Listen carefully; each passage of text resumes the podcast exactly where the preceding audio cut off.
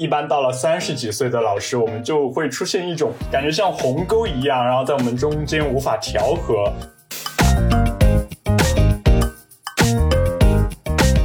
我记得那个规定的内容，大概意思是说，你可以带手机进入校园，但是需要归班主任保管。但是实际情况就是，大概没有学校会这么做，就是直接不让你带了。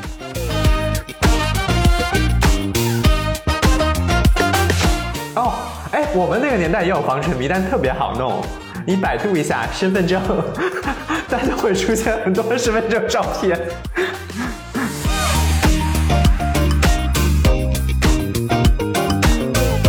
我没有想到他会做这种资源调配，就是你能想象把一个高中的人全部拉到某一所初中的学校，然后让他们在那个初中的校址里面去封校管理，然后让初中生全部回家。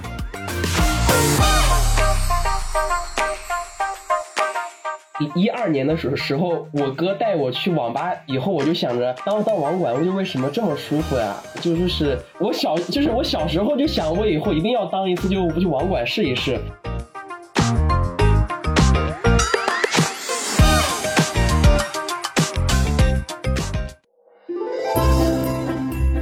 Hello，大家过得好吗？我是小 V，我是小 Y，欢迎收听我们的播客节目《混一色》。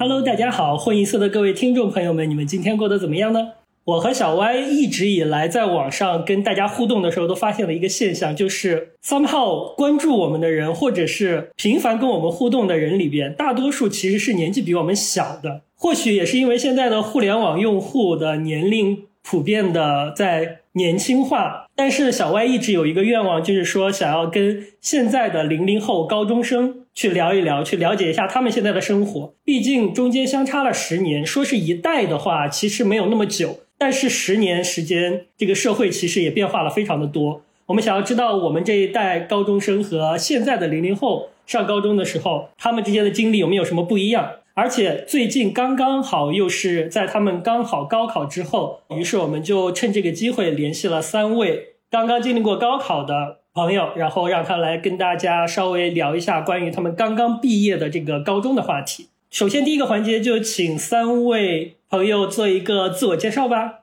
谁先来？不要害羞，不要害羞。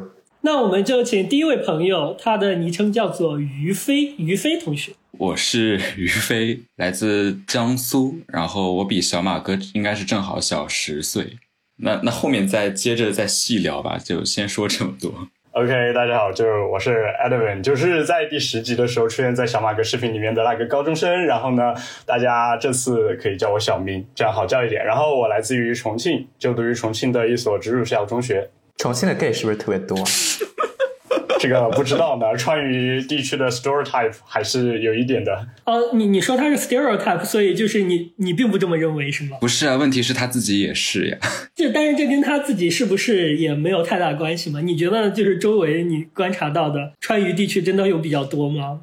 其实蛮多的吧，并且像我提到的，我的选科也很神奇。我发现我们班真的都很多，算比例比较多的了。你的选科意思是说，就是高考要选哪些科目去考，是吗？呃，我们重庆地区是三加一加二的选科，也就是说语数外必考，然后物理和历史选一个，其他四门科里面选两门出来考。然后如果人数多的话，学校会单独分班。然后我们物化地的话，就是有单独分班的。然后在我们班里面，其实这个人数是比较可观的。我们班一共有四十多个人，据不完全了解，就已经有加上我五个人是 gay 了。物化什么？物化地是吗？对，物化地啊，原来原来理工科的 gay 这么多啊。呃，第三位嘉宾，请小浩，哎，跟我们之前的那个我们的室友嘉宾撞名嘞。不过这个是白字旁一个告诉的告，这个号，我们的室友是日天号，所以不太一样啊。我们请这个小号给大家做一个自我介绍吧。呃，大家好，我是小浩，是明远哥曾经一期海边闲聊里面提到的，经常把明远哥当成树洞的那位高中生。呃，这几天正在思考人生，情绪不太稳定。好沉重啊！不过大家如果有看过我直播的话，就知道小浩平时经常在高三就是在学校和家庭辗转的期间，然后来参加直播，每次都被弹幕催着赶快回去复习什么的。那么我们就聊一聊第一个，也算是一个比较轻松的话题，就是大家先。简单的畅想一下刚刚经历过的高中生活，然后我们来找出一些跟我们当时有没有什么共同或者不同点。所以，我们第一个想知道的就是说，在你们作为学生来观察看来，你们的高中老师里边年轻的老师多吗？一般多少岁？我回忆的话，到像我们当时主导的老师，大部分应该还都是四十岁往上的。所以跟我们之间其实是有一定年龄代沟，所以就是一个长辈的感觉。如果是一个年轻老师的话，你们跟他们相处的感觉会和那些，比如说像是长辈的那个年纪的老师有什么不一样吗？那我说说吧，毕竟我们学校，呃，怎么说？我们学校最近几年因为呃新校长的问题，所以进行了各种改革，然后包括呃师资上面也有较大的变化。然后我们学校最近几年都在招聘新老师，特别明显的像什么清北的也有，然后上交的有，反正就是这些大流学校的老师，然后也有也也有在招。然后像我们地区师范院校的也有在招，所以我们的新老师是比较多的。但因为我们学校本身是一个历史非常悠久的。学校从一九三三九年开始吗？应该是吧。然后，所以我们学校的老老师也非常多，所以我们学校的年龄跨度是非常大的。但是，就我观察而言，其实我更喜欢的是新老师的教学模式和他们的教学方法，因为老老师的教学模式感觉有一点固化了，所以有一点死板的样子，然后是我不太喜欢的。关于我们的师生关系的话，我想说的是，其实确实我们会和新老师玩的好很多。一般到了三十几岁的老师，我们就会出现一种感觉像鸿沟一样，然后在我们中间无法调和。所以一般这些老师会被我们私下诟病他们的一些呃教学思想。所以这也是我觉得我们学校没有很好的处理师生关系。嗯，等一下，等一下，你是有排练过刚刚这一段吗？好官方哦。这。有点像那个升旗仪式下的讲话。这一段是说过的啦。对，但他他他是之前有发过一个小 demo 给我，然后这段大概讲过一遍。哦，不用那么正式，不用那么正式，你把它当当做家里人掏心掏肺，不要搞得好像大家都是陌生人一样。我们我们聊一下就好，聊一下就好。我我不懂哎，第一个第一个我想 comment 的点是你的这个年龄的这个。坎儿就定在三十多岁啊！哇塞，我们两个都已经二十九了，听了我们就是背后直冒汗。不是我们班主任是三十多岁多岁，然后我们班对我们班主任的意见非常的大。其实，哦，我们班主任最让我们讨厌的地方其实是他的一些衡水式发言。像什么你这个年纪怎么睡得着的呀？然后还有什么嗯，你现在不呃，对你现在玩什么？之后大学随便玩，或者说你现在努力，然后之后就可以随便摆烂的这种衡水式发言，然后我们就特别不开心这一点。然后还有就是因为这一点，所以影响到了我们对他上课的评价。其实客观来说，我觉得他的课堂是。不错的，不过呢，就是因为我们对他的就是主观态度上面的一些不太好的印象，所以就导致大部分同学认为他的课也上得很拉垮。他是教什么课的？呃，数学课，数学也是我这次考的最烂的啊。OK，呃，其实我觉得，如果你不喜欢一个老师的话，就是在上他的这节课的时候，你会有一些就抵触，但是可能并不会影响你去学习就这门就科目嘛。啊，我觉得你也可以去自就自己学嘛，就是上课你可以不用听的课，你可以指导他就问题这一些。我其实有一个想要 comment 的点，就是你自己学的话，这个事情就是你好像至少在我们这边的氛围来看，你需要一些勇气，因为学校给你安排的那个课程，它从早到晚都是比较死的，所以就是你你你很难找出自自习的时间来。进行一些自学的活动。其实我想说，一个校长他确实很能够影响一个学校的教育思想。就我们换了校长之后，就变成了一种就偏衡水化的这个，所以我们都非常不喜欢我们现在的校长。这一点我是跟于飞同学的，就是因为我们学校把我们安排的太死了，真的很难找到自己的时间去学习和内化啊，所以我就比较叛逆，然后就高中高三吧，其实四晚是必须上的，然后一直要。上到差不多十，我看十一点左右，然后我就打死不上，所以我也是唯一一个就没有上四晚的人。所以在四晚的期间，我就回家在在家里自己自学什。么是四晚？四晚是指第四节晚自习，对，第四节晚自习。一般来说，我们的高一、高二是只有三节晚自习，然后高三才有四晚。但是这一年，他们高二也很变态，高二也有四晚了，只不过高二的四晚只上到十点半。加一，我晚自习也不上，我是自己回家自学的，想办法跟学校请了假。就是我我想知道一下，正常的四晚它是几点到几点？呃，正常的四晚的话是呃十点开始，然后一直到那个十点五十。那你们是住校的吗？呃，不是，我们学校就有走读也有住校生，然后其实我觉得还是走读生比较多一点。所以十点五十下课才能回家。呃，对，那云飞你们的自习到几点呢？我记得他们晚自习最晚应该是到九点半，因为我们学校它一开始并没有这么卷，我们学校正常晚自习都要到九点五十。我们学校是一个慢慢变得越来越卷的过程，所以就是它一开始其实是一个比较倡导自学的学校，然后就在我入学的那几年，它慢慢有了一个转变，所以我对我的那个学校它是有落差感的。我我我这我畅想中的高中生活应该是，呃，我终于有一些可以发挥自己自学的这种能力的一个地一个地方一个一个舞台，然后到了这个学校才发现 bullshit 那种感觉，就很落差感非常大。我觉得好像现在很多都是逐渐走向衡水模式，因为我们高中也是从我们是最后一届，然后从我们这届之后就搬到了新校区，之后就开始就越来越向衡水靠近了吧，好像是一个趋势。而而且我们当年是就只有住校的生需要上第三节晚自习，然后走读生的话，一般上完前两节，然后九点钟就回家了。嗯，我们是没有晚自习的，因为我们学校都是走读，所以现在小朋友晚上都要上到这么晚了。那你们晚自习就把作业都写了，对吗？嗯，基本上晚自习之前能做完，然后晚自习也不知道在干啥。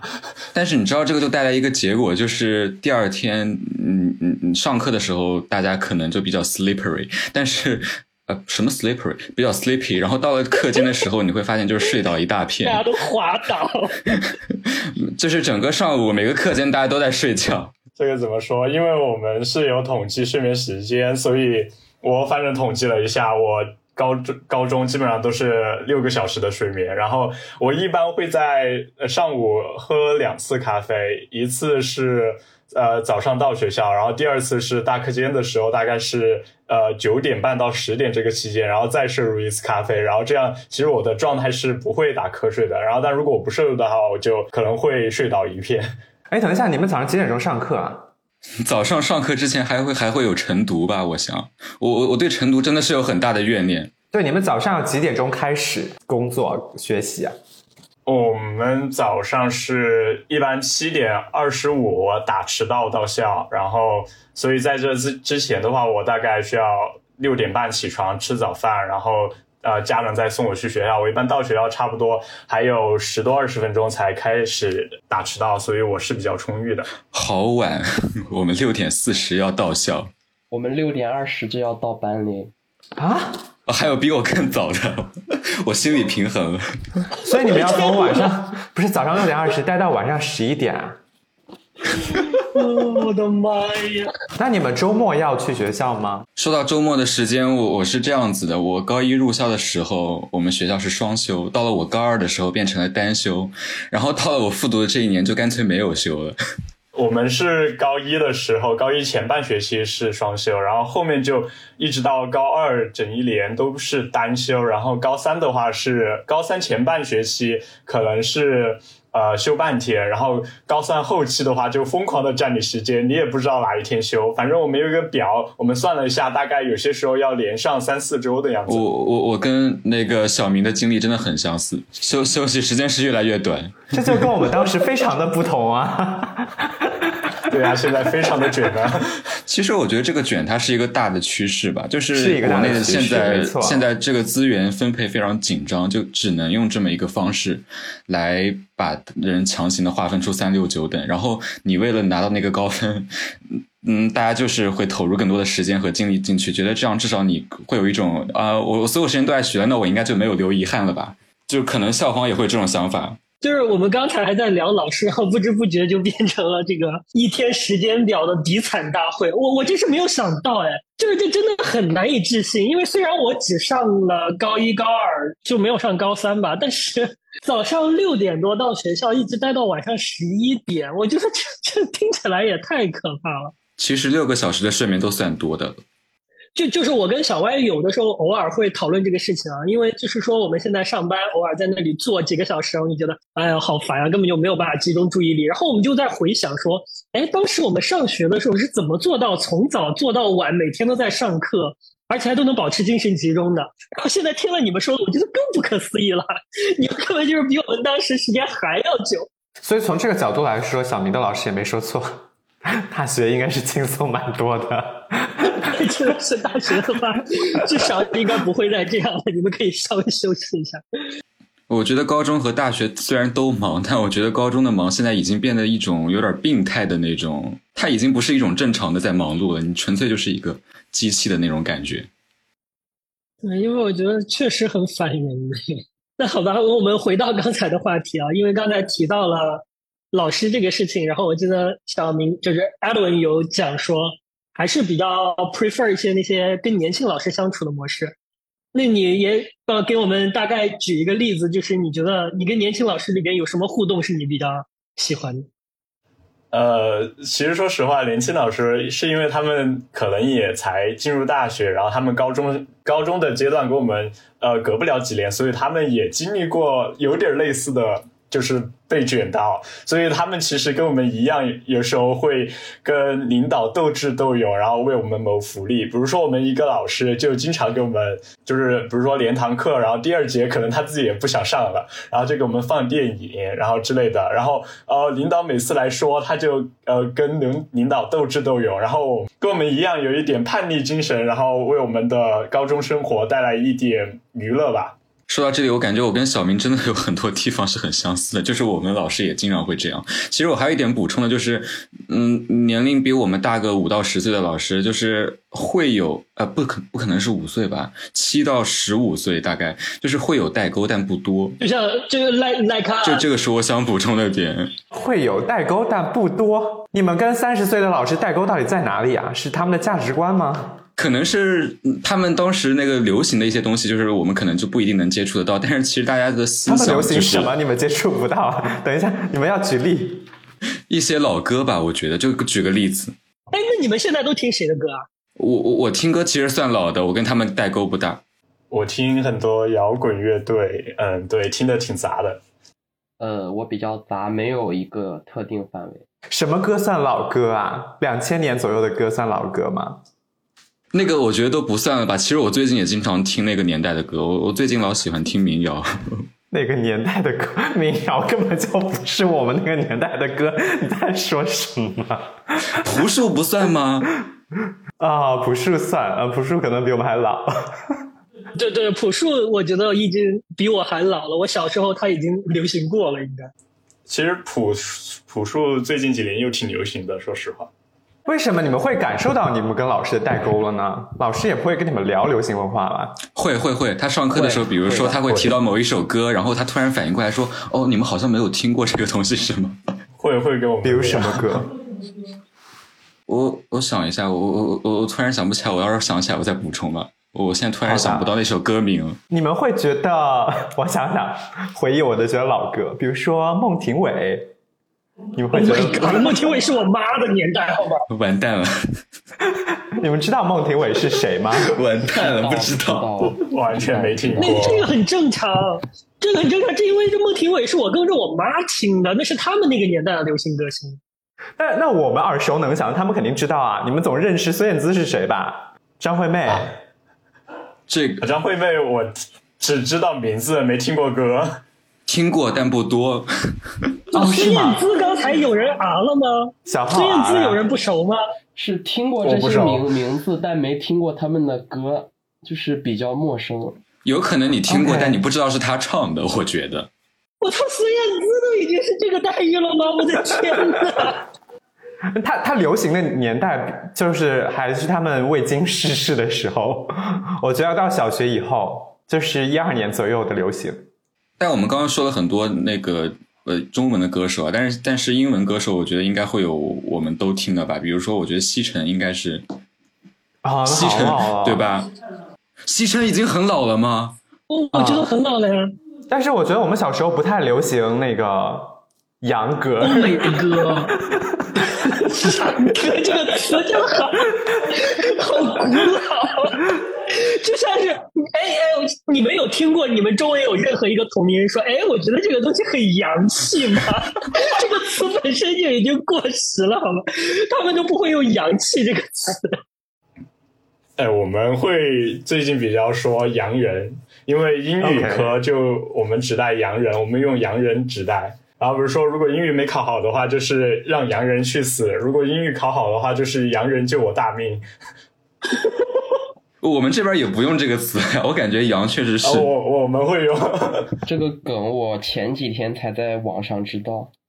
你知道洋人已经是因为我是文科生，他已经是我在做历史题的时候才会做到的东西。洋务运动的感觉吗？我的天！啊，所以年轻老师比较有话聊。是的，因为年龄比较就接近嘛。哦，我刚刚突然想到想到一个事情，或许能阐明这个道理，就是关于我们跟老师的关系。就比如说我们现在坐在这个地方跟小 V 和小 Y 聊天，但是你要是再拉一个四十多岁的人过来，这个场面就会非常尴尬。但我们也会有变到四十多岁的那一天啊！我四十多岁的时候，还是会想跟二十多岁的但是你四十多岁的时候，我们也不是二十多岁了呀。我是说四十多岁的时候，还是会想跟小朋友聊天嘛。哦，并且我觉得还有一个问题，就是我们学校对老师有一个要求，就是说要，呃，是陶行知说的，说，呃，捧着一颗心来，不带半根草去。但是你会发现，这是很多年轻老师，他们可能才刚入职场，然后他们的热忱没有改变，然后年龄大一点的老师就已经就已经有一点烦躁了，然后他们就没有这样的。就感觉热忱和对学生的态度吧，所以这也一点也会有一点影响。啊，对啊，是这样的。哎，等一下，我就这个再问一下啊，那你们跟父母的关系会比较亲近吗？你们父母应该因为他们两个都不是独生子女，所以他们其实他们跟父母的年纪差距比我们还大。我爸妈好像都四十五岁左右，我和我爸的关系要比我和我妈的关系要好太多了。我妈在我出生以后，她是在因为要我们家，她要就开店嘛，她要去店里忙，然后一般都是我爸照顾我，从小都是。我也不知道为什么，就是我哥哥和我妈妈的关系好，然后就是我和我爸爸的关系好，就很奇，呃，我也不知道怎么就就解释，可能和我爸就接触的时间比较多吧。就是那，你不是想问于飞吗？因为他是这个、啊，对，单身呃不单身，独生子女，他是独生子女，所以你跟你父母的年纪差距大概是怎么样？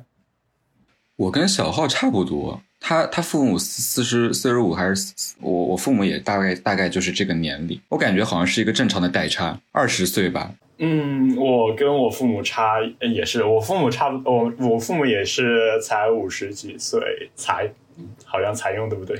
反正我父母五十几岁了，嗯，于飞呢？你觉得那你跟你父母的关系怎么样？应该是因为我父亲他常年在外地工作的原因，所以我跟我的母亲关系会亲近一些。对，这就比较 typical。所以刚才听小浩说的时候，我就觉得非常的诧异，因为我觉得大多数的 gay 都跟他的父亲关系不是很好。哎，那那那艾伦呢？你觉得呢？我我我跟于飞的感觉一模一样，对吧？对吧？我就感觉小浩说出来的时候，我也很诧异。对，因为因为对，其实就是至少在我们今天这儿有五个人里边，哎，不对，我不知道小歪，小歪，你觉得你跟你跟你爸关系好，还是跟你妈关系好，还是都不好？都不好啊。不是你们总好好的意思是，我想听一下你们的定义。好，就是说我今天遇到一个什么事儿，我想找他说一下，我可以说得出口。我遇到生活上或者学习上有什么困难，我会跟他说，或者我谈恋爱了想跟他说。你们这个好是怎么定义一个法？我定义的是更亲近。其实如果刚才小歪说的那一系列的标准的话，其实说实话我也都不好。那你按照这么说，我也都不好。那那你们这个好到底是什么意思呢？就是更亲近而已。你两者进行一个比较来的。那那你们会跟父母聊什么呢？平时你们会聊天吗？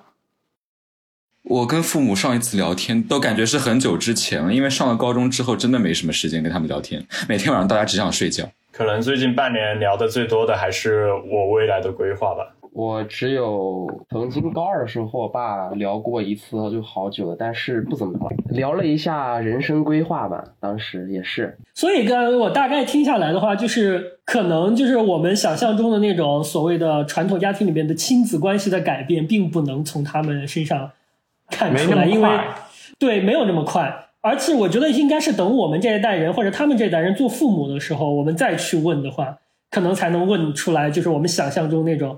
就是父母和子女之间，他们这个关系或者相处模式有一个非常大的和我们印象中非常大的不同。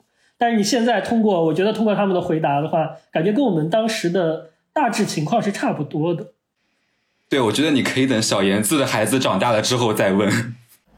OK，那我们就是老师的话题，先先就聊到这里啊。另一个点，我觉得比较不一样的就是，我们在热场之前有聊过这个问题，就是我和小歪。我们两个大概是在小歪说他到大学才拥有自己的手机，然后我的话大概是初三的时候，但是当时也都是非智能机。其中有一个很重要的时代因素，就是我们小时候他手机本身就没那么普遍。我记得啊，当时第一个移动电话出来的时候，你们绝对都没有听过。我的天呐，我有一种 年长的人开始讲那些遥远的故事的感觉。你知道，当时小时候家里还是用座机的，然后第一。个那个移动电话出来的时候，大家叫它那大香蕉。哦哦哦！不不不，那都已经是后来，就是一个黑很黑很大的，就是他们叫它大香蕉，因为那个东西是弯弯的，然后有这么大，然后有一个天线能拉出来。你就是现在的听众里边，如果是就是肯定有跟我们年龄差不多或者比我们年纪大，他们一下就知道那个什么那个香蕉机是什么意思。是摩托罗拉的大哥大吗？呃，可能是吧。大香蕉好像在开黄腔。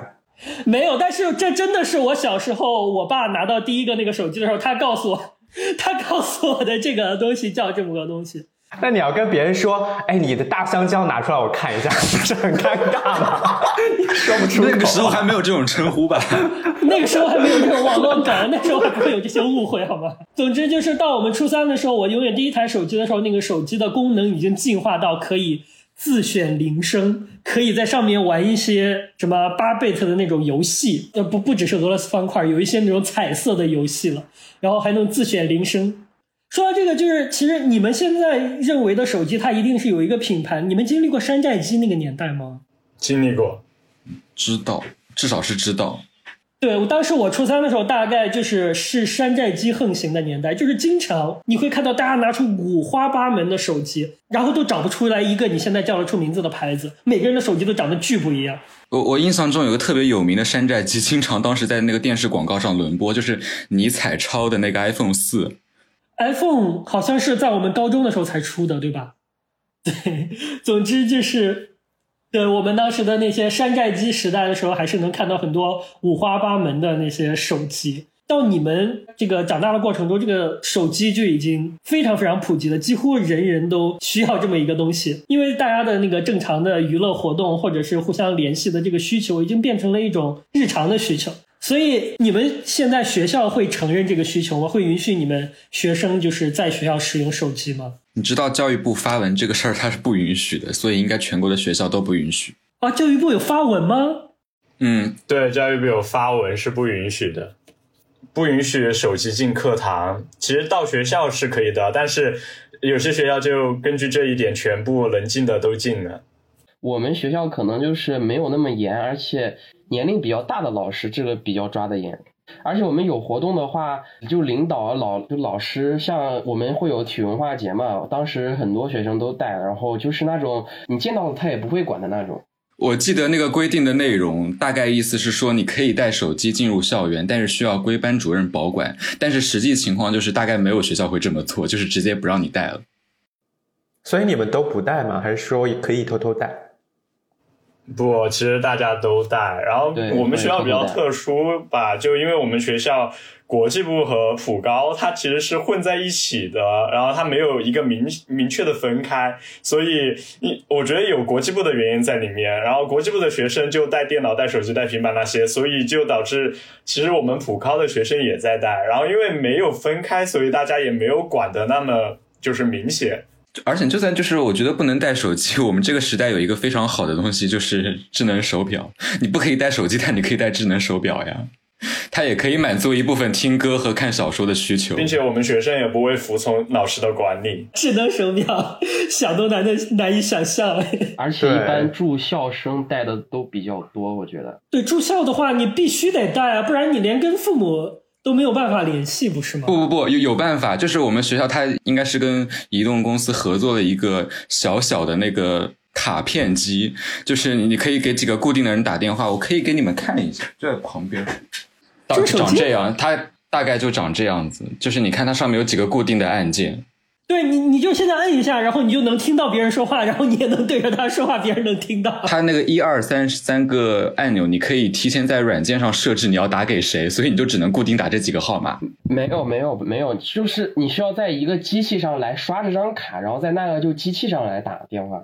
你们两个说的应该不是同一个东西。对我跟小浩，我跟小浩应该是两两个类型，就是它一方面它有校园机，然后另外一方面它也可以有这种移动的，就是有有两种方案的。就是就是你给我售的这个，就是他自己就可以打电话了，不需要刷的对对对，对对对。哇塞，为什么我觉得那么的高级？我好像看到了什么新的高科技产物。我也没见过，我们我们学校甚至没有就是刷卡的那种公共电话。我们学校解决方法就是每个班自己备一个班机，然后但大家其实都有自己手机。但我觉得有个事情它特别矛盾，就是它一方面不允许学生带手机进校园，但是同时现在所有的电脑它又联网，你 你不允许我们用手机，但我们可以课间用电脑做一些事情啊。可是你们也不允许带自己的电脑吧？我们不能用电。电电脑是就是学校那个公屏，就是它现在那个多媒体智能化教学嘛，所以它会有那个大屏幕，大家会用那个电脑课间做一些事情，做些什么事情？去放放一些视频是吗？对对对，不是姚玉想的那种。他刚不不，我没有想，我想什么？我。不是，我就很好奇，你们会用它来做什么？因为就课间就十分钟啊。有些人会刷一些资讯，然后但是大家就是有商有量的，然后你你这个课间看一些资讯，那那下个课间让我看看视频吧，大概就这样子。然后还有一个很神奇的课，它叫活动课，就是它不会安排任何东西，大概每周有两次，然后大家会特别充分的利用活动课的时间，然后用那个电脑看各种各样的东西。那个东西是每个每个班只有一个的，对吧？就是你可以理解为他把电脑集成在了大屏幕上，就是黑板拉开那个，对，黑板拉开那个东西，对对对，那个我们那个我们当时也有，我们我们高中还挺高级的，我们当时也有。但你们带手机一般会用来做什么？没有什么时间用吧，其实即使带。真的吗？我不信。我我可以说吗？可以说的话我就说一些。你知道有的时候作业很多的时候，有人会用它来拍题啊，就是有个东西叫作业帮，还有个东西叫小猿搜题。对啊，然后这是一种用处，然后另外一种就是可能午休的时候，大家会因为大家都在睡觉，所以有人会戴上耳机干一些事情。干干干什么事情啊？你自己老是用这种很奇怪的描述，戴上耳机干什么了？就是你想的那些啊，听音乐啊，对不对？你戴上耳机你不听音乐你干嘛？你说就是我想的那些，你就是一定要用这种令人误会的词汇。那是你自己的问题，不怪。那你们会打游戏吗？现在有空吗？哎，现在是不是打游戏的管的特别严？有个东西叫防沉迷，是不是啊？我自己游戏玩的不多。对，防沉迷。其实没有吧？其实大家虽然管的严，但是其实有方法能够越了。就比如说用家里大人的那个实名认证去过防沉迷。哦，哎，我们那个年代也有防沉迷，但特别好弄。你百度一下身份证，大家会出现很多身份证照片。这个我知道，这个我知道。我一二年的时候，我第一我哥第一次带我去网吧，我玩《穿越火线》也是在网上搜了一个身份证。但是你知道，就算是防沉迷的话，大家也会有自己别的一些解决方法。就是那我为什么非要用国内的游戏呢？我我用 Steam 不好吗？但我以为现在大家都玩那个呃王者荣耀什么的。还有，但是我现在可能大家都玩原神吧，原神是吗？对，哦，那时代又变了耶，跟我想象的都不一样了。原神，我们学校是五个人里面至少有三个人都在玩。对，可是我觉得这种游戏，哎，你记不记得我跟我跟小歪就是玩的第一个就是需要充钱的这种游戏是当时的《炉石传说》，而且当时已经是上大学了。我们要从生活费里边弄出来一些钱给这些游戏充值，都还是非常非常的艰难，每次都要下定决心，然后攒好久。我就是只是想以以此来问一下，就像小浩你们同学，像你们玩原神，你你们你们有这个这个资金去给他充值吗？还是就一直就白嫖？一般都都是会充月卡，但是我原神玩的时间比较少，我一般长期玩的是另一款游戏，而且我的月卡是没有就断过的，就是一个月三十块钱嘛。啊，从高就就是从高一到高三一直都没有断过。哦，就是做这种比较基础的消费是吗？对，一般不会为了抽卡而氪金，只会充一些月就月卡这些东西。三十乘十二乘三，哦，好大的一笔钱。还好吧，还好吧，一个月三十块钱。其实我觉得这消费算低的。对啊，因为因为我这样，我的游戏观念就是，如果他需要我买断，那么我可以花钱，然后但我绝对不会氪金，然后所以一般我的氪金的概念都是我同学，我同学里面呢，就他们真的很疯狂，然后我有同学他现在在原神上面已经花了几千块钱。哦，这好像说到一个订阅模式的问题，我是一个特别讨厌订阅制的人，我我喜欢买断。你要我每个月都充 都充一笔钱进去，我感觉好难受，就是感觉一直在隐性的吸你的血，然后越积越多，然后你你你一年下来其实就往里面投了很多钱。刚才那个于飞在算那个时候，他说三十乘以十二乘以三，觉得好多的时候，我就突然有这个想法，我说那你觉得什么样一笔钱对你来说是是 affordable 的消费？就是你每个月的花费大概是多少？你的零花钱是什么样一个 level？嗯，我的零花钱基本上就是压岁钱，然后每年它会累积，所以就是呃，其实囤了不少。然后我我我其实每个月固定的我自己会从零花钱里面的支出就只有一个 iCloud 二十块钱，再加一个 Apple Music 十块钱，其实没有别的很多的消费。如果说有一些别的话，那可能就是日常的一些开支吧。一个月固定的消费不会超过五十。OK，就是因为像你上学的时候就是。因为吃饭什么的肯定都不是需要你自己花钱的，所以你是不是也没有什么特别多需要用到钱的地方？可能会攒一攒钱，然后月末的时候和朋友们出去约一局，约一局那个剧本杀之类的。好先进哦！我感觉剧本杀对我来说像是一个，像是一个，像是一个月末之后一个小小的一个给自己的一个奖励，就是基本上现在剧本杀也要到一百到两百块钱一局，是不是？我们这里。基本上都是一百元左右吧，可能地域消费可能每个地区不一样吧。而且十斤本就更贵，十斤本要五百到六百。啥啥啥啥？有这么贵吗？没有这么贵吧？我我我们这边十斤本也差不多就一百多到两百。什么什么？天哪！他们三个，他们三个都能懂那个词是什么意思？我们两个一脸啥啥啥？什么本？小 V 知道重恐是什么意思吗？重度恐怖，就是我。就高考后过了就两周后，就同学去玩剧本杀嘛。我们玩的一个就微恐的，是二，因为我们是上午，他们是下午就营业，我们我们上午去约的。然后然后他我们整个二楼都可以就帮我们用，然后专门开了我们一个房间，还有有两个就房间做找线索的。然后玩完以后，他他告诉我们，一般重就是重恐本是特别恐怖，就是他是把整个店都会闭，就是关闭起来，全为全为一个就是就剧本就服务。就是有 NPC 啊，一些东西。刚才你们说的《诗经》《石经》是什么什么哪两个字？实景就是那个啊，实景啊。OK OK，你们你们这些高中生，每一个地域都有不同的地域发方言，那个地域口音。实景，现实的实，情景的景，实景。就是你看过那个《明星大侦探》吗？《明星大侦探》就有点类似于那种。哦，实景，哦，OK，real scene，实景，OK，哎，所以而且看你们三个刚才讨论的样子，就是剧本杀这个东西，真的就是所有你们你你们的同龄人，就是所有人都会去玩，是吗？好像呃，社牛一点的人会偏向于这个，但是如果说你没有那么社牛，你也可以去玩密室，就纯解谜的那种，也会玩。密室我们也很喜欢玩，对。但其实还有桌游啊，还有别的选择。你比如说，你可以去凑一局狼人杀之类的，这个这个也也很 common。我们回到那个关于这个消费的话题，那我想问一下那个 Adam，那你是大概是怎么样的呢？你每个月有多少自己的支出？然后以及你跟同学聚会的频率大概是怎么样？我每个月支出其实没有固定，一般就是我要钱就找我家长要，然后他们也会给。然后我每个月的固定支出的话，其实只有一个啊那个 iCloud 的支出，然后就没有其他支出了。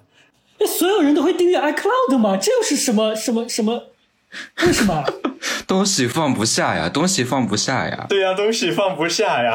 光是照片和视频，也是因为苹果手机现在在国内也是几乎所有人都在用了吗？没没没没，绝对没有，绝对没有，绝对没有。我 我和于飞是果粉，就我们两个用苹果生态用的比较多，然后小号其实就没有受这个影响，然后。我跟我同学一般就我们学校放就那种小长假的时候，然后可能会出去聚一下。然后还有一个是物化地生独有的一个聚会，就是一般我们大考考完了之后，物就是我们第三天考选科是按照呃化学、地理、政治、生物来考的，所以物化地只用考上午的科目，所以我们下午的科 下午的时候和中午就会出去聚，然后就。气死其他选科！我刚刚就想说这个，我我我刚听说他那个就是一开始我们在线下聊，呃，不是就在线上聊的时候，我听说他的选科失误话题，我就想评论这个点，你们是不是比我们考试早结束？对我们比你们早结束半天，所以基本上就是这样的。然后一般出去聚的话，也就吃个饭，然后玩一局，呃，刚才我们所说的那些，呃，剧本杀或者密室逃脱之类的，然后就没有了。所以这这大概。就是像这样聚个餐的话，一般花费是多少？呃，在重庆地区的话，一般在呃看怎么花了，两百到五百不等吧。人均差不多，因为你玩一本剧本杀的话，或者密室的话，就要一百多，然后你吃个饭，然后可能人均摊下来也差不多要一百了。啊？为什么我感觉你跟于飞完全不生活在一个社会阶级啊？可能我用钱比较节俭，因为我会囤很多钱，然后最后就是买一个那个 technological device 来奖励一下自己，所以平时的花费就比较少了。我不知道小歪你怎么觉得两百到五百一次？哎，这个相当相当夸张。一般一般两百就够了，一般两百就够。不是每天啊，不是一半个月一个月一次吗？可能不，你看小长假，小长假其实很少的，一两个月一次吧。嗯，OK。不是很多啊，听起来就不是很多。他们平时工作不是学习那么忙，哪有时间经常往外跑啊？连周末都没有。我觉得就是我，反正至少我在上学的时候，我是每次出去玩就考虑两个事情，就是第一是这个消费的频率，第二是那个绝对值。就是怎么说呢？你即使频率很低的情况下，但是我也不太会，我也不太觉得我能够一次要一个绝对值很高的一个零花钱来付这一次的支出。就是超过五十块钱，我觉得我应该都是这个经费是批不下来。但是你考虑家庭因素嘛，对吗？还有这个时代的问题，通货膨胀。对，我觉得可能也是时代的问题，因为大家现在消费普遍都变得比以前也都贵了很多。其实应该也有我个体的问题，我我那个比较低的消费，其实跟我家里跟我呃强调的一些消费方面的。注意的事项也有关系，因为我父母跟我说，他们上完大学大学之后就不打算养我了，就是我别想从家里要钱，所以我我我从小到大其实就没怎么向家里要过零花钱，都是靠压岁钱，基本上都是靠压岁钱来囤，对，是这样子。OK，那那小浩呢？你你你你也是河南的，你你是什么情况？差不多，但是因为我们这个就城市的这个消费水平比较低嘛，我是第一次能很自由的接触我。自己的钱呢，是从初三开始，因为每天中午要出出去吃饭，我们初三是可以就中午是出去吃饭，我一般会每天中午会有十到二十块钱左右，然后到初中以后就是突然，因为我高一高二要住校嘛，就突然一下子就每周就接触很多钱嘛，我就比较就激动，一般会就是突然有很多钱，你可以买自己就喜欢的东西嘛，有时候就会不吃饭或者就少就少吃饭这些东西来把钱攒着，我是。虽然我爸跟我说，如果我需要钱的话，可以问他要，就但是我是很少会问他们来要钱的，一般都是我自己把饭钱偷偷攒着来买东西。哎，那我们聊一个稍微有一点点严肃的问题啊，对，那我就想知道，就是关于这个疫情对你们的整个高中生活，特别是到高三。因为我有听小浩经常给我树洞很多东西，我看他一会儿停课了，一会儿回家了，什么乱七八糟的。在这样一种情况下度过你们整个高中，或者是度过高三，就是对你们，你们觉得对你们最终的高考啊，或者是对你们整个高中生活，你对高中生活的感觉有没有什么影响？我先说吧，我觉得挺快乐的，因为你反复停课，其实不是停课，我们就是因为南通这边基本上所有的学校不太相信你回家会好好学习，所以基本上都是会把你拉到学校，然后去封校管理，然后大部分人之前都是走读，所以是没有住宿的经历的。所以对我来说，应该是少数的能够感受到这种住宿的这种体验的这种场合，所以我我有我有一点兴奋。哦，我可以理解，就是以以前没有住校的时候，在家的时候就经常觉得，偶尔能跟那个同学住在一起，其实是一个很，确实是挺一个挺兴奋的一个场场合啊。所以你们并没有就是停课，最严重的时候也没有停课，就是就算停课也还是有网课呀。是这样，不是？那学生可以住校，那老师呢也要住在学校吗？对，就是我们学校可能他是一个校方对于老师的态度比较强势，嗯，所以他有办法，倒也不是有办法，反正就是他能说服所有的老师都是就是住到学校里面来。天哪，那这个持续了多久呢？断断续续吧，就是特别是奥密克戎那个疫情来了之后，它就是就去年呗。对，它是我我们前前后后大概有三次，就去年一年里面有三次。不是，那你们学校有那么多地方可以供那么多人一起住吗？如果平时不是设计成这样？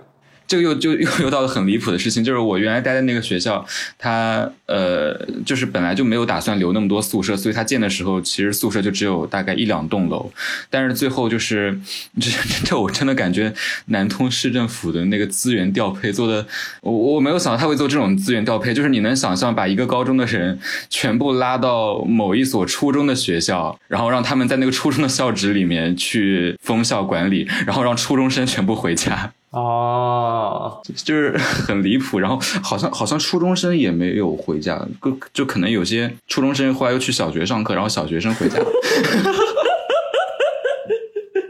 逐级往下压。那小学生应该开心了呀，小学生没有上课，开心死了。小学生很开心，是这样子。但是其实，嗯，最，嗯，因为我我第一年高考的时候，那个事儿其实大家会对住宿有一点抵抗的情绪，就是，呃，那波疫情是离高考只有两个月还是一个月了，就反正已经是非常接近六月七八九那个节点了。然后那个时候大家去住宿的时候，就就就会有很多很多的就是不适。然后一方面是你环境突然变了之后，大家会感觉说生活上也不适应。然后大部分人其实不像不见得像我这么兴奋的话，他就是，呃。嗯，自理能力其实也并并不一定很完善，所以就是一方面会有，就心理和生生理上都会有各种各样的挑战。所以我们那我们学校当年其实考的不是很好，我觉得跟这个也有一些关系。对，因为在快高考的时候，你突然经历这么大的变化，而且像是有些人他可能习惯自己在家睡的话。你突然放到这么一个集体宿舍里边，他也不一定能休息的好。是这样。以及这样消耗一些精神的话，而且离高考这么近，有影响应该也是可以预期的。就我们那届离谱到什么情况？好像我记得，如果我没有记错的话，最好的才考上了南大文科。嗯，原来很多能考上清北的都没有发挥出来。而且我们那年还还没有考好的一个很重要的原因，就是遇上了一个史上比较离谱的试卷，叫做二零二二年数学的全国新一卷。他那个难难度就是非常非常离谱，所以没有考好也有多也有很多因素，就是综合在一起，最后就是这个结果。那那小明呢？你们当时是什么样的？我想从初三开始说，是因为初三的时候和我高三的时候都刚好有一段类似就是疫情的经历，但是结果完全不一样。就我初三的时候，其实我不知道为什么，就是我们当时可能封了，就是网课了几个月之后回去我。成绩反而还升了，没有降，所以这很离谱。那有可能是别人都降，对，反正很离谱。然后可能，然后反正就这样吧，初中就这样过去了。然后高中三年，我觉得它疫情给我带来最多的就是我的高中体验感降低了。因为我们学校本身来说，虽然换了校长，但是因为才换，所以我们学校的就是文娱类活动还是比较多的。但很多活动就会因为疫情原因不能大型聚集而被卡掉，所以我们就少了很多活动，然后就变得有一点枯燥了。然后像我们的社团课也有一段时间，因为疫情原因导致无法上，所以就变成了自习课。所以就很多疫情原因卡掉的一些内容就非常的离谱。那为什么能上课，但是不能做活动啊？就很离谱呀。这点我跟小明一样，呃，我我我就稍微打断一下，二二一年那会儿疫情其实已经没那么严重，但学校还是会用各种各样的理由来取消掉原来的活动。对啊，就很离谱这一点。然后就是呃，我们的几次上课经历，就重庆地区是永远就是呃，咱们就是都是回家上网课，然后但是就是看最后谁先回去上课。然后因为我们又是直属校，重庆有七所直属校，然后就是每年都在争，然后到底谁先，所以基本上就是哪一个学校先了，那么其他另外几所学校就开始拼命的呃把学生别把学生拉回来。其实不是强制性要求，但这些老师就像刷了 KPI 一样，每天都在给你打电话，让你快点回学校。呃，高三这一年我们遇到了一次大疫情，从十一月封到了一月嘛，然后后面我们学校回校，然后这一年就这一次网课，就是我成绩不是非常就。垮的非常多，然后就是呃，当时我们一模的时候垮到了重庆的两万名开外，然后但好在后面跟上来了，虽然高考的时候也垮下去了，但没垮那么多，至少。那你垮的原因是在谈恋爱吗？呃，不是，我高考后才谈恋爱爱的，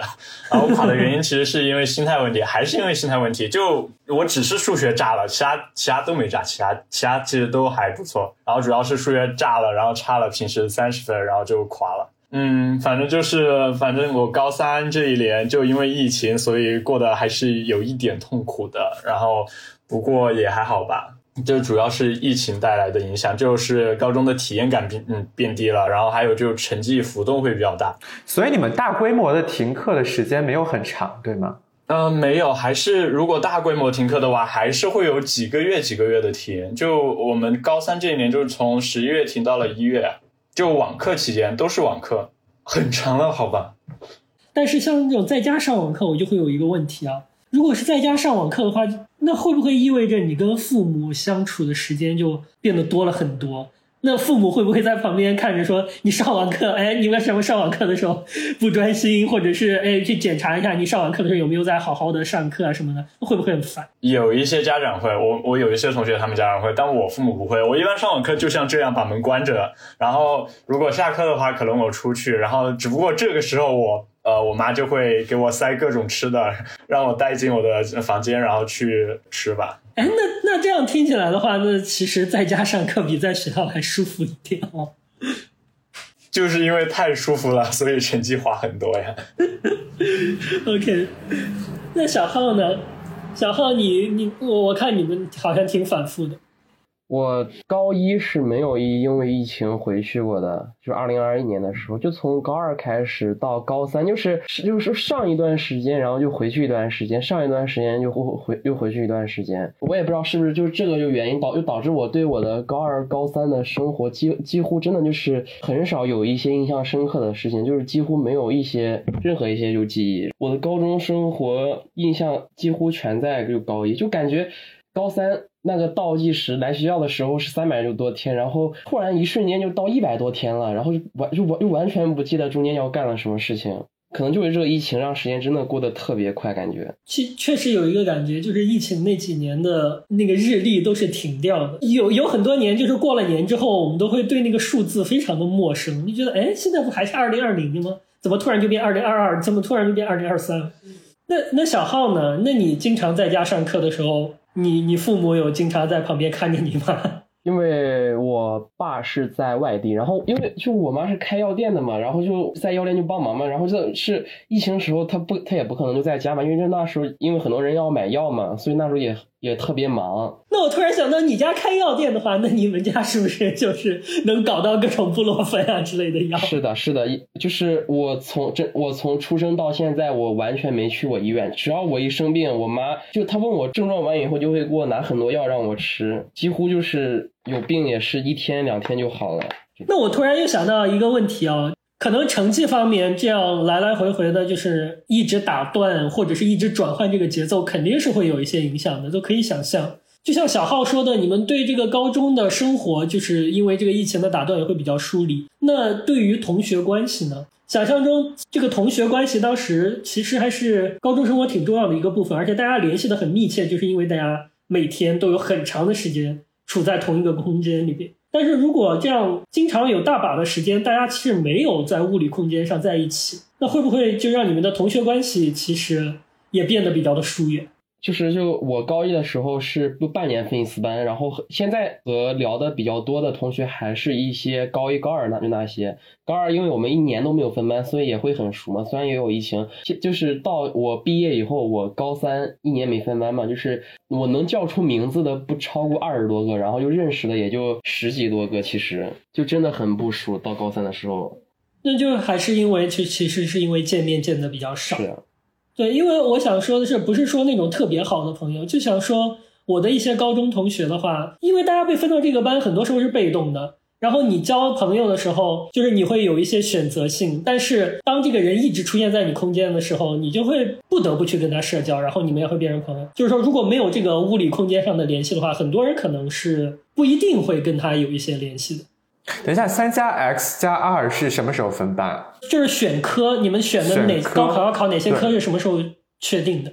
高二吧。哦，我们是高一高高一高一之后确定，然后他们现在更急，他们高一半学期就确定了。对我们，我们也是下一届开始改成高一下就开始分班。我们分文理是高一上学期就确定，然后分完之后再重新换换一次班级吗？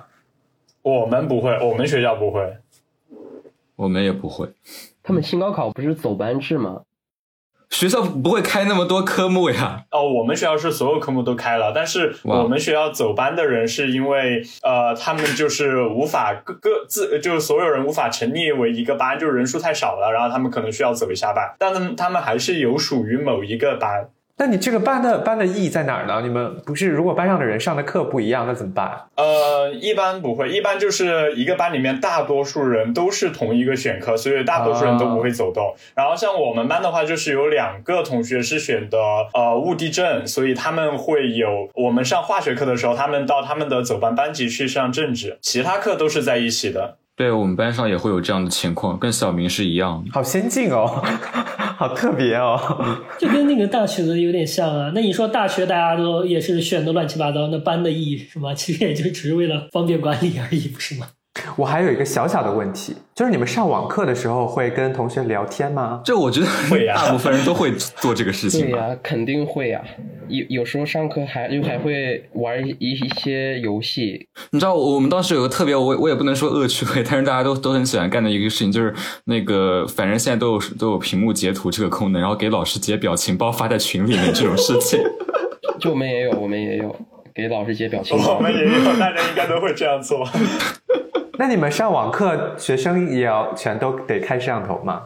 其实我们学校让开，但我们班一个也不愿意开，所以我们班就没开过。对，就是没有人愿意开摄像头，然后只有老师会开。那老师上课就很绝望。对，是这样子，就是面对着全都是头像，就没有摄像头。那要提问吗？可以提问就直接点人呗。对。那会不会经常有点到那个人，那个人其实根本就不在啊？网上有很多这样的段子，是不是？对呀，那么这个人基本上就是会挤掉了。OK，我记得最离谱的是有一次，就是我们那个摄像头的权限老师是可以控制的。然后有一次老师突然点一个同学回答问题，然后他当时他他他上衣还没有穿，就是真的真的会有这种情况。其实我我这里有一个更劲爆劲爆的，我觉得不好放进去。没事，你先讲。我们上就是高三网课的时候，就是呃去去年十一月到今年一月的这段期间，不是我们年级，是高一年级。高一年级某一个班，然后他们老师点人，然后打开摄像头之后，有一个人正在和他的对象做那种事情。啊啊，这么劲爆吗？对，当时当时有视频流出来，然后视频流出来就在我们学校反正疯传。那重庆还是蛮开。放的哇，可是高一耶，高一耶，有点有点太太先进了吧有了。各地的初中好像都会有一些这种故事。那你们跟同学关系还好吗？哦，关系，那我先说吧。就我们学校，因为不会像小号那样子，就是分科，然后所以我们我们年级是高一完结束之后，然后分科，然后我本来。在我爸妈的要求下选了一次物化生，所以我分入了一个班。经呃经过我自己就是一学期的奔波，然后我换到了我想换的物化地。所以的话，我相当于是有三个班。然后但是目前来说，关系最好的可能还是第一个入学的时候的班级。而第二个班级里面，我跟部分同学的关系是非常好的。然后但是后面听说那一个班内部呢，就是小团体斗争非常厉害。我现在这个班的话，情况就是呃也会有小团体，但是大家其实都还是比较和谐的状态。细说一下小团体斗争是什么意思？呃，上一个班小团体斗争是这样的，上他们班本来也就官僚气比较重，然后他们班主任又很偏爱他们班长，然后本来我在第一个班里面我就是班委是班长，然后到第二个班里面我就没有继续当班委，然后因为我们学校的分班是这样的，就是呃根据班主任老师所分的组合，然后来留人，如果就是比如说我们我现在这个班的班主任是物化地的。然后他可能高一上的原班级里面选物化地的人就跟着他一起走，然后他其他学生是从其他班选物化地的人里面分进来的。呃，当时我分到物化生的那个班就是被分出去了，所以他们原班有非常多的人选物化生，所以我们呃其实没几个人进去，所以有一点受到排挤，其实感觉。然后他们官僚主义很重，然后他们。他们班几个班委就一起在那儿搞事情，然后当时我超级不爽，我就直接把他们班委给怼了。然后反正后面对我影响也不大，因为我转班了。然后但是后面发现他们班里面就是我们被分进去的那些人，可能有一个团体。然后他们班是班委的人，然后是一个团体。然后不是班委的人里面可能又有几个小团体。然后里面也有也有几一些多面人，然后就在中间调和。反正这些小团体之间就 就是经常的，就是尔虞我诈。反反正其实他其实也没有到很厉害的那种程度。反正就是有一些时候就是谁也不爽谁，然后可能就是有一些矛盾会出现。不是尔虞我诈诈什么呀？对，就是搞事情。他们会搞什么样的事情？就类似于说这个小团体跟那个小团体使点。小绊子哦，他们可能就是可能就是课间吵架，或者就是背地里阴着说，嗯嗯，阴着说对方的一些坏话呀之类的。就感觉也就这样了，还还还能怎样呢？对呀，不能怎样。再严重的话，就是那个什么校园霸凌啊，那种事情一般还是比较少见的。那于飞呢？我的情况比较特殊，嗯，我现在想起来的话，就是你们经历的那些同学关系。我我我对于同学关系这点好像没有太多想要 comment。我觉得有一个原因就是在座几位都是理科生，但是你知道文科班的情况就是男丁稀少。然后在高中阶段，可能男女之间他会有一个非常天然的就是性性别上的一个 gap，所以就是跟女生的交流也没有那么多。那那其实留给我的选择就不是很多。所以我现在想起来，我我我跟我高中同学联系最多的还是高一的时候，呃，包括现在还保持联系的也都是高一的同班同学。一些比较聊聊得来的朋友，哎，所以你们最好的朋友都还是高一一入学的朋友居多。嗯，对对对对。最好的朋友基本上是。我现在想起来，我高二分科之后，我那个班级的状况，我我可以用死气沉沉来形容吗？大家也不是很爱 social，然后就是各自有各自的事情要做，然后跟我们班主任也有一点关系，因为我们那个班主任从早到晚就是臭着一张脸，然后整个班级他不是很团结，大大家都其实活在自己的小世界里面。Interesting 啊，这点跟我们不太一样。这跟我们也不太一样哎，就是我觉得当时。我们的印象中，因为我们当时还要准备竞赛嘛，大家都是物理竞赛班的，然后要考那个竞赛的名额，其实也没几个。但是总体来说，没有觉得从一开始，或者说在竞赛之前，甚至在竞赛之前，可能只有最后那一点点时间，但是大多数时间情况下，大家之间的竞争意识没有那么的重。我觉得大家还是挺和谐的，所以我说它是一个特殊性啊，就是有没有可能不仅跟你们不一样，跟我们这个年纪里面其他班级也不太一样，就是我们班一个比较特殊的 atmosphere。嗯，我现在想起来会这么说。嗯，没有，其实我们学校的就是同龄人竞争也很重，呃，就特别是物化生选科就非常厉害，基本上整个班都在卷的那种。这也是为什么我不是很想选物化生呐啊，嗯，其实同龄人竞争是比较厉害的，我觉得。啊，对，说到那个物化生，我其实有一个我我好奇很久，就是我感觉在政史地这边没有那么多题要做，但是你们好像就有特别特别的多多的题目要做。这样给你说吧，就是反正到后期，我的三个文科就语文、英语和地理，基本上就不做题，甚至不用看。然后，但是另外三科理科，然后就非常的痛苦，就超多题，巨多题。就是因为理科的题的话，它稍微同一个东西，它稍微变一下就可以出无数道题。但是文科那些，就是可能有比较多的记忆性的内容啊，你知道就是知道了，对吧？倒也不是，因为现在文科跟以前有很大的变化。现在文科变成了，嗯，你你你你光靠背，你考不出高分。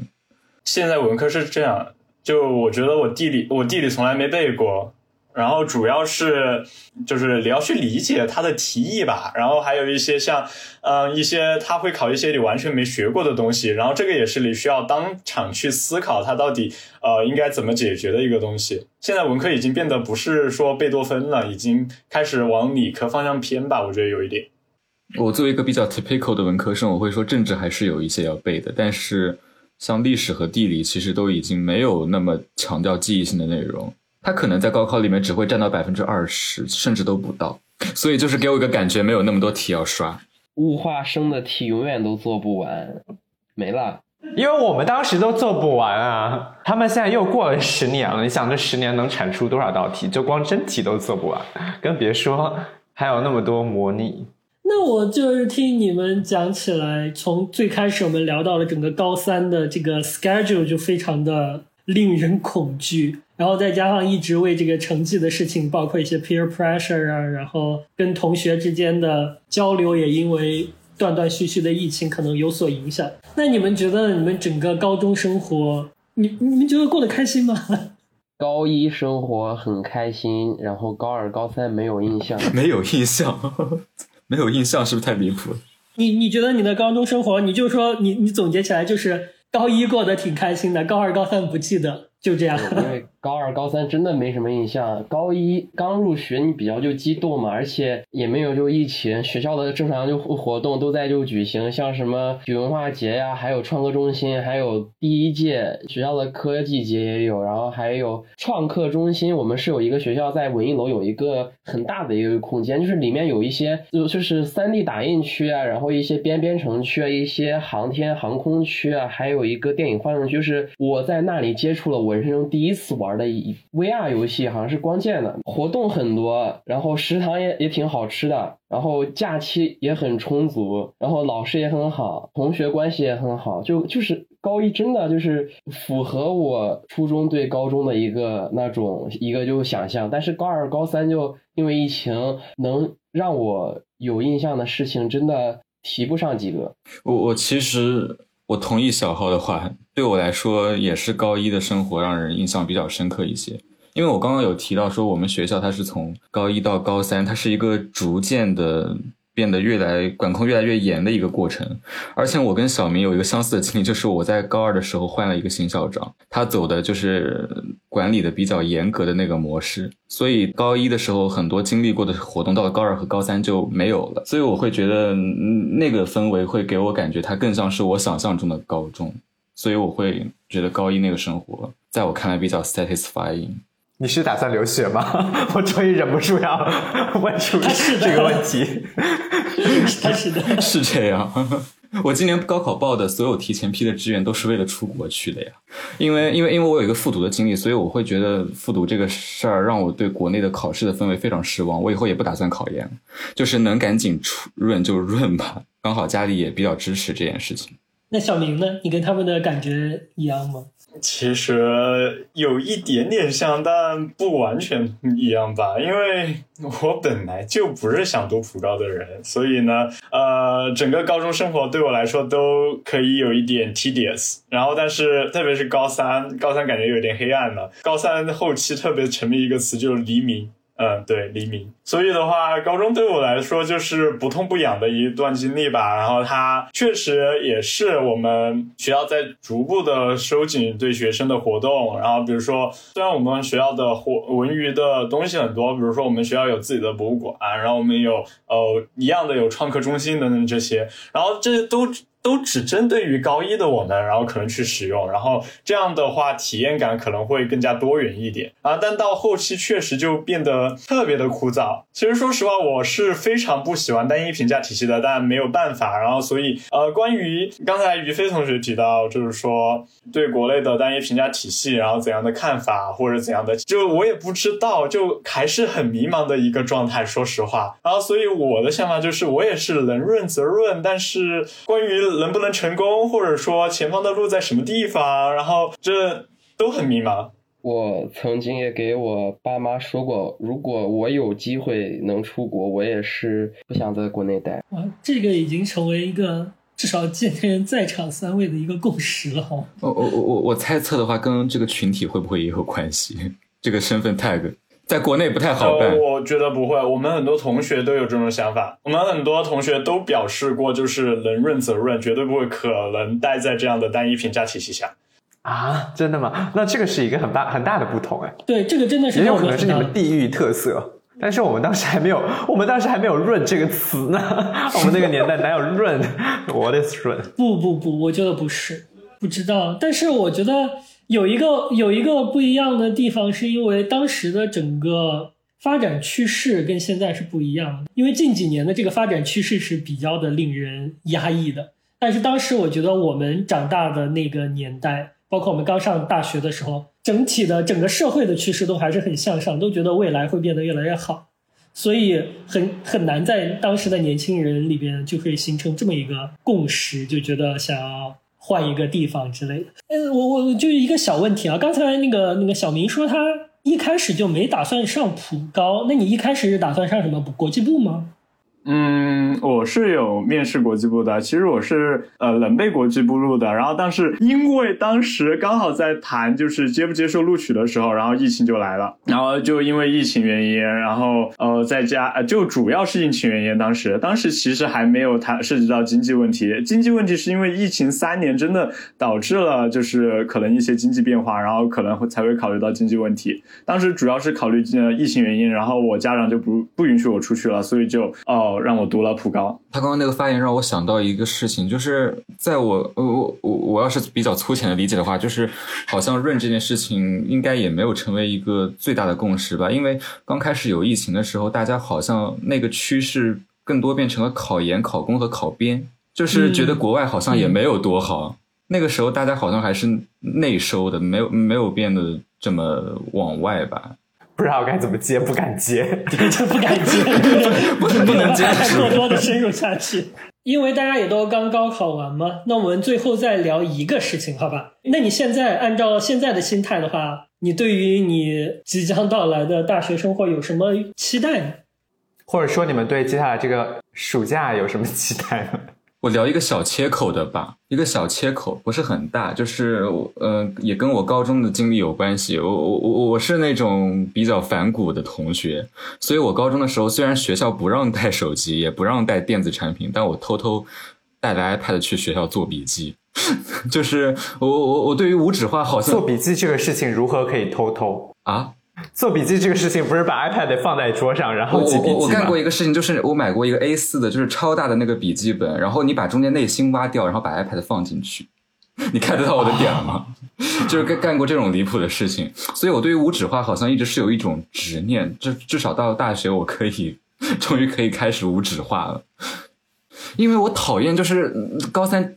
高中三年实在是太多书了，我我真的很讨厌这种压在肩上的感觉。我觉得一个一个 iPad 就能把所有事情都解决，不是很好吗？我高考之后把所有文具全都封封封在一个箱子里了。我想大学如果能不打开它，就不打开了吧。啊，所以你今年满意了是吗？对，今今这 是可以问的吗？今年今年对，基本上算是吧。就是反正如果实在不行的话，就是嗯嗯润了。来，小浩说说。你暑假想干嘛？然后大学想干嘛？我暑假我没有什么规，我没有什么规规划。我想着是，我也我也先不学驾照，我想着找份就工作，先赚点零用零花钱嘛。然后等一下，什么工作？随便了，我现在是在我家附近找了一个网吧当网管，因为我一二年的时时候，我哥带我去网吧，以后我就想着当当网管，我就为什么这么舒服呀？就 就是我小就是我小时候就想，我以后一定要当一次就就网管试一试。我高考完以后，立马冲到我家附近就网吧，然后找老板问问我能不能干。他说到时候可以让我去试一下。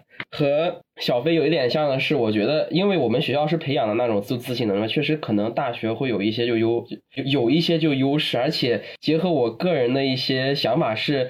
因为本人是真的很想学，就是就计算机这一块嘛，然后以后想往 VR 方面就发展，然后有这个想法是从我小学开始就一直有，但是奈何我在就河南省没有一些其他的就就资就资源嘛，就是能让我第一次接触这个学科，只能是等我大学以后。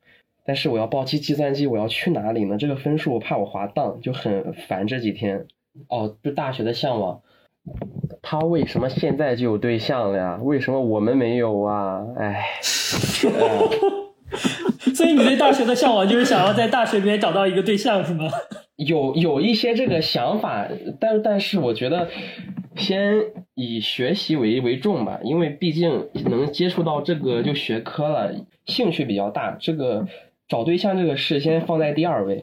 不太可能，我跟你说，你最好放 打消这个念头。到了大学还以学习为重，That's not gonna happen。那小明呢？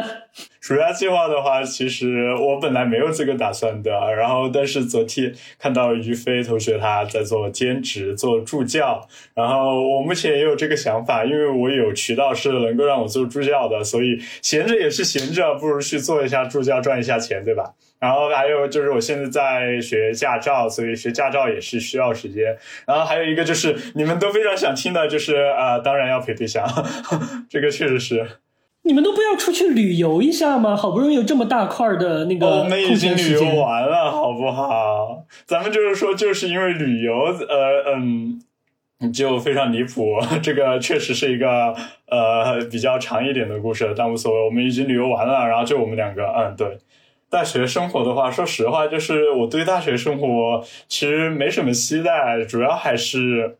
其实我希望有个性化发展，但是可能还是会考虑要刷。呃，要刷绩点，然后要刷一些，比如像 GRE 或者这样的成绩，反正规划是往那个路规划，然后你总要刷一下成绩吧。呃，这是主要的东西。然后还有就是可能有一些呃计划，然后还有一个就是很离谱的，就是关于我现在这个分，其实说上不上，说下不下，所以也很难考虑。然后但嗯，关于之后到底怎么报，然后对大学到底怎么说，可能。还是更多的要基依据我所学的专业，然后来决定我大学到底要干什么。但是大方向不会变。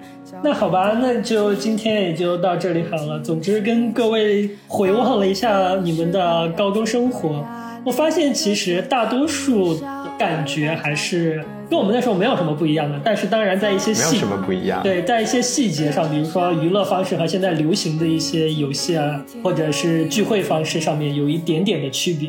然后，因为今天刚好也是一个很凑巧的日子，我也是约了今天这一期之后才知道，原来今天是他们出生的日子。